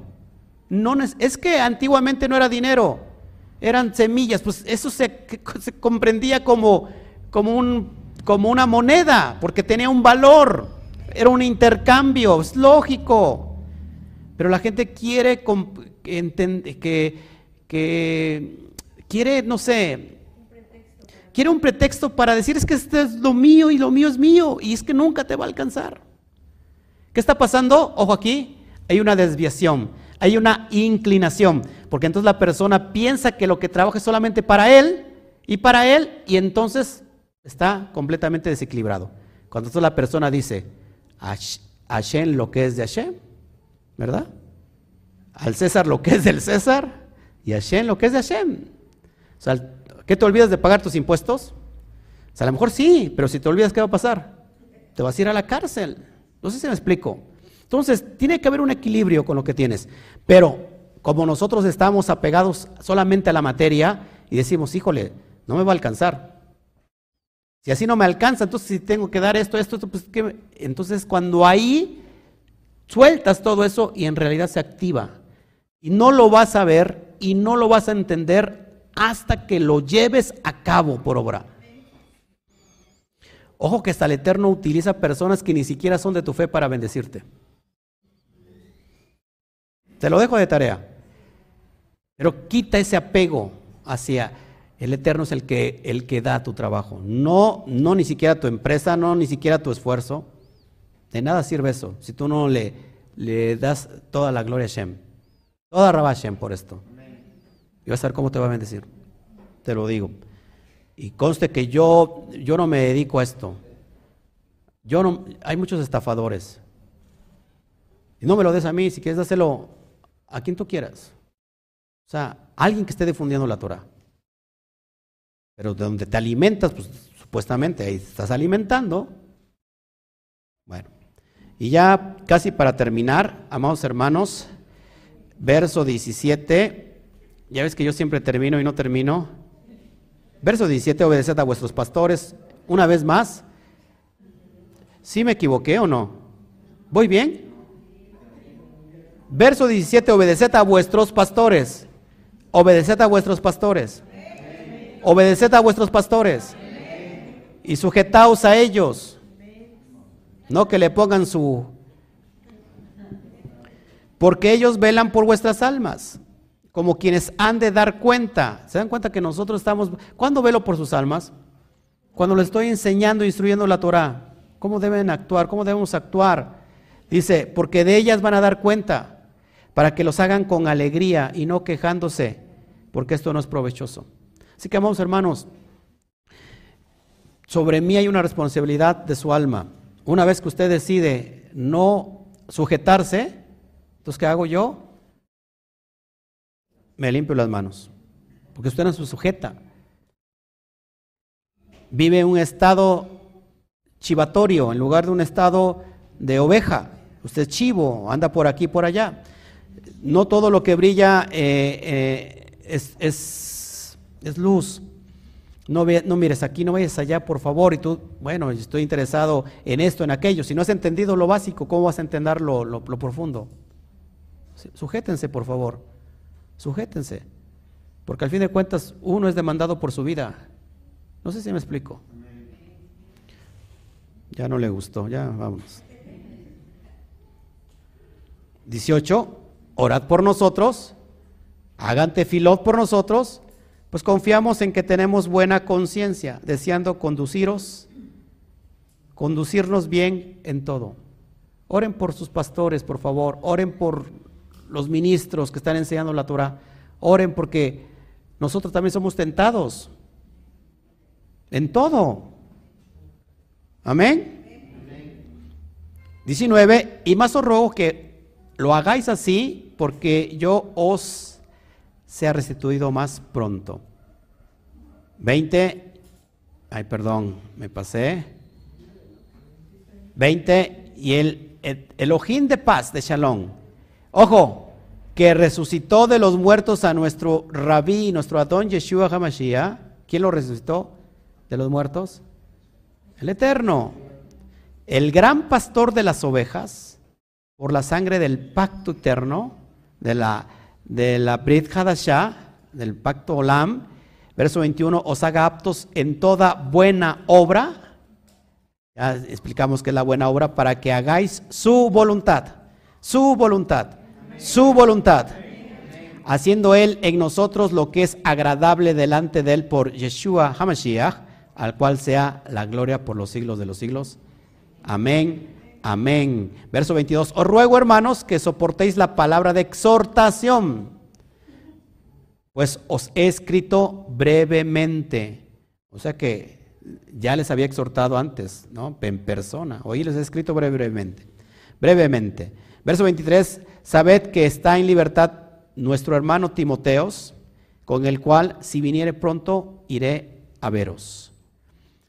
Saludad a todos vuestros pastores, a todos nuestros líderes, a todos los, los que están, los que están enseñando la Torah y a todos los Kedushin.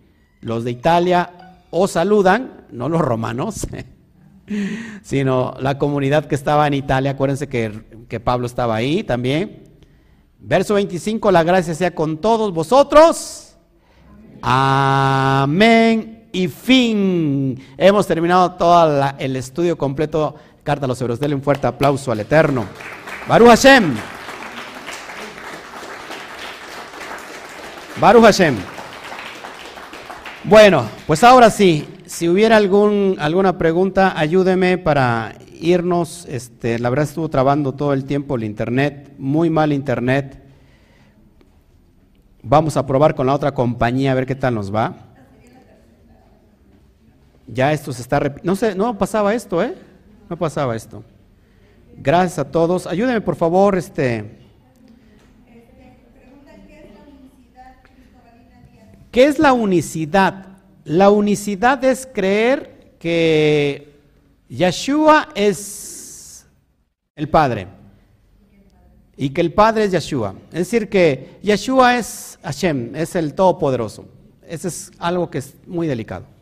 No va, al menos no que vaya con nosotros o no, sino no va con la perspectiva de la Torah. ¿Quién más?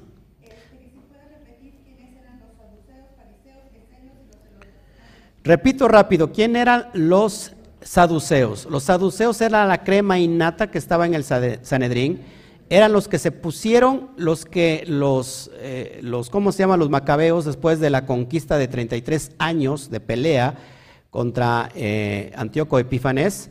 Al llegar ellos y recuperar el templo, acuérdense aquí que los saduceos no venían de la monarquía, de la, de la, de la simiente de Judá, de David, entonces ellos querían ser rey y querían poner este, ellos mismos sus, sus, sus, sus ministros del templo. ¿Qué pasó?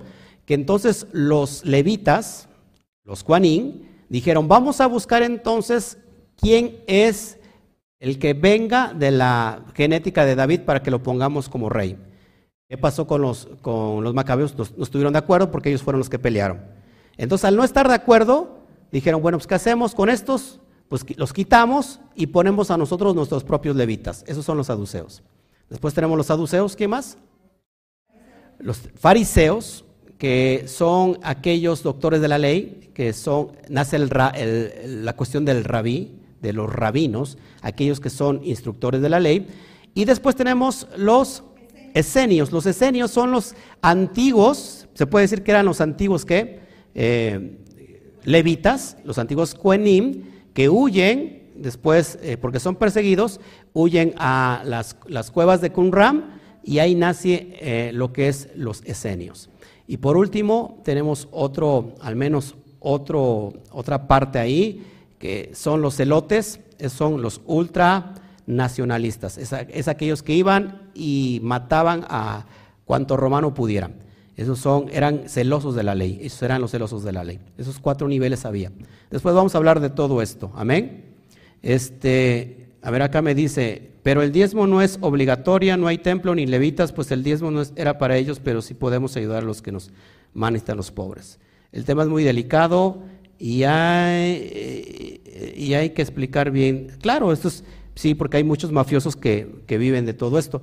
Aunque no hay, fíjense, el, problema es que hay mucha gente que dice que no hay templo, ya no, ni hay ni levitas. Entonces, no, ustedes no somos el templo, cada uno del... Entonces, como usted es el templo, dice, pues yo me quedo todo porque es para, yo soy el templo. Es, son activaciones en códigos. No estamos hablando de religión, por favor. Eso, la religión nos lleva a no disfrutar lo que Hashem nos quiere dar. Son códigos celestes, celestiales, si lo quieres. Pero tienes toda la razón. Eso solamente es una cuestión entre tú y el Padre y tú. Y cuando eso está en ti, se activa y las personas que lo han hecho solamente me pueden entender. Ya, nada más. Pero sí, tengamos mucho cuidado también a quien, a quien se lo damos. Yo digo aquel que está, aquel, aquel ministerio que en realidad está llevando a cabo la Torah. A ver, ¿quién más? Me ayudan. Sí.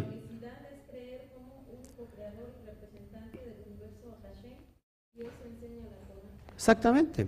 La Torah es reconocer al único, ¿qué más? ¿Cómo dice?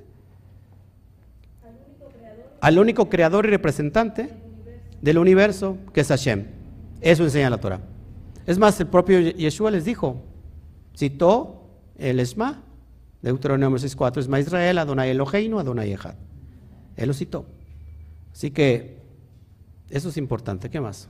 Pablo Andrade dice que te a comer. Pablo Andrade, vámonos para, para Rosarito, Baja California.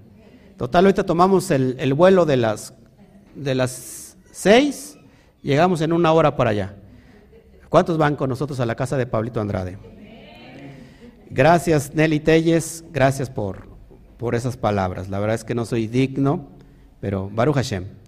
¿Alguien más si nos ayudan? Si hubiera alguna pregunta, por favor.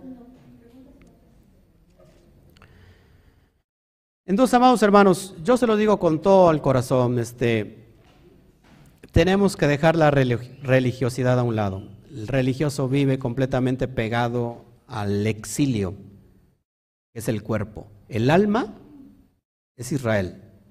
El exilio es el cuerpo. Cuando la persona vive completamente en lo físico, en el cuerpo, en la carnalidad, en el Yeser es que sigue viviendo en el exilio. Y ahora vamos a hablar eso. Cuanto más religiosidad tenemos, más exilio estamos. Estamos más dentro del exilio. Exilio es golá. Ahora te lo vamos a hablar. Y lo contrario es geulá las mismas letras para el hebreo, pero añadiéndole el Aleph. Y ahora te lo vamos a ver eso. Y, del, y en YouTube, no sé si, si haya comentarios. Ya me olvidaron en YouTube. No hay preguntas, no hay comentarios. Saludamos a todos. Gracias por estar con nosotros, amados hermanos. Pastor, ¿me podía explicar otra vez quiénes? Ah, ya los dijimos, ¿verdad? Eh, ¿Quién más? Gracias, Alexander Alzate, un pastor que nos ve en España. Gracias. Joseph Alcocer en Utah, la comunidad que está ahí creciendo en Utah. Gracias. Eh, ¿Quién más? El dar es llevar luz al mundo, así es, amado hermano. Ahora, que fíjense, fíjense, esto es bien importante porque hablando de cosas muy, muy serias, muy delicadas, nunca de los nunca Pay attention. En inglés pongan atención. Es lo único que sé. Nunca de los nunca tengo la costumbre de pedirles nada. Todos los estudios son gratuitos. Todos. Todos los PDF, todo es gratuito. Nunca pido nada. Lo que usted da es porque el Eterno se lo pone en su corazón. ¿Sí? Cuando una persona les pida, Deja así en la mano. Órale, pégale.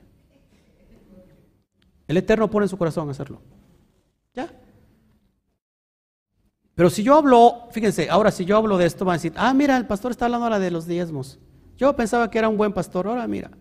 La pregunta es, ¿cómo, entonces, ¿cómo llevamos a cabo todo esto? Pagamos la renta, luz, agua, hay necesidades, internet, tengo que pagar dos internet porque tengo que el de la casa y tengo el, el de acá, este, y son internet que son, este, no son normales, tienen que tener la capacidad para hacerlo. Los, nos hace falta luces. Estas luces que tenemos, la verdad, son, son este, no son profesionales y demeritan mucho. Tenemos una cámara profesional, pero no tenemos las luces. La luz es un, es un dineral. tenemos tenemos hacernos la plataforma de las páginas web, nos hace falta dinero. Pagamos Pagamos, por ejemplo, plataformas para que ustedes tengan, eh, por ejemplo, los estudios en audio completamente gratis. Todo es gratis. Pero no significa que no cuesta. Cuesta. Entonces, las personas que dicen, ah, no den nada, que el trabajo, que el pastor trabaje. Yo les invito a que trabaje usted. Una semana o 15 días, se le doy el puesto, por favor. Y ustedes después me avisa. Se lo, se lo pido, por favor, que lo haga. Le reto a que haga eso. Porque usted no mi esposa lo sabe y mi hijo lo sabe que está ahí atrás. Y no es queja. A veces mi hijo dice que no le no tengo el tiempo suficiente para él. ¿Cómo me ve siempre, hijo? ¿Eh? En la computadora. Trabajando, trabajando, preparando, preparando, porque yo soy responsable de que tengo que entregarles a, ustedes algo de comer. No salgo un día y, la gente se preocupa, ¿qué le pasó, pastor? ¿Está usted muriendo? ¿Le dio COVID o qué pasó? No, es que quiero, quiero despejarme tantito. Y bueno, la gente me reclama, no estuviste ayer, no estuvo ayer, y, me preocupo porque tengo que darles de comer. No hay vida para mí.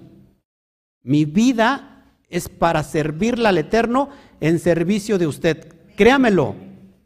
El único día que puedo tener ya disponible, y eso solamente para, pues, para dormir un poquito, John Rishon. ¿Qué es John Rishon? El primer día de la semana. Es el único día. Llega el lunes, amados hermanos, y si tengo que hacer algo, aprovecho a hacerlo, y si no, después, martes ya. Ya martes para mí es fin de semana, Shabbat. En serio. Es impresionante. yo soy el que, el que me encargo de, ¿cómo se llama? De contestar las, las llamadas. Yo los atiendo personalmente. La gente que está del otro lado no, me va, no me va a dejar mentir. Va a llegar el momento que ya no me va a dar tiempo de contestar. De hecho, ya casi ya no me está dando tiempo de contestar porque es tanto, tanto, tanto. Ya tengo programadas desde el lunes, eh, ¿cómo se llama? Conferencias con las personas. Ya, ya están programadas. El martes lo tengo ya dispuesto en las tardes porque doy una clase a los, les mando saludos a toda la comunidad de Utah. Ya, esa clase, ese día está dispuesto para Utah. Entonces, amados hermanos, y, cada día, bendito sea Shem, ya no voy a tener tiempo de nada más que, pero sí tengo que apartar un día para mi familia. Entonces sí trabajo. Y creo que eh, Baruch Hashem por el trabajo. Bueno, pues nos vamos entonces, ya se me pusieron este, medio tristes. ¿No hay alguien más, por favor, que revisen? Gracias, gracias, gracias. Así es, así es. La religión está muy apegada a las tradiciones, así es. Gracias, Israel Montiel, por tus comentarios. Gracias, Santiago Vega, gracias. Gracias. Y ore por mí, amados hermanos, porque está bien que tengo 25 años. No, en realidad ni les digo mi edad. Estoy llegando a los 70 años, pero rejuvenezco cada día más. Ore por mí, por favor. Ore mucho por mí, se lo agradecería mucho. Este, pues nos vamos, nos vemos a ratito. Este, salgo al rato en la tarde para dar la porción que nos toca, Valligash y se acercó. Es algo tremendo, algo profético. Judá acercándose a Joseph. Es impresionante. Y ahora rato nos vamos a ver y nos vamos a elevar espiritualmente hablando. Amén. Pues que el Eterno me los bendiga, que el Eterno me los cuide. Y nos despedimos diciendo un fuerte a la cuenta de tres. Uno, dos, tres. Shabbat Shalom. Aplausos.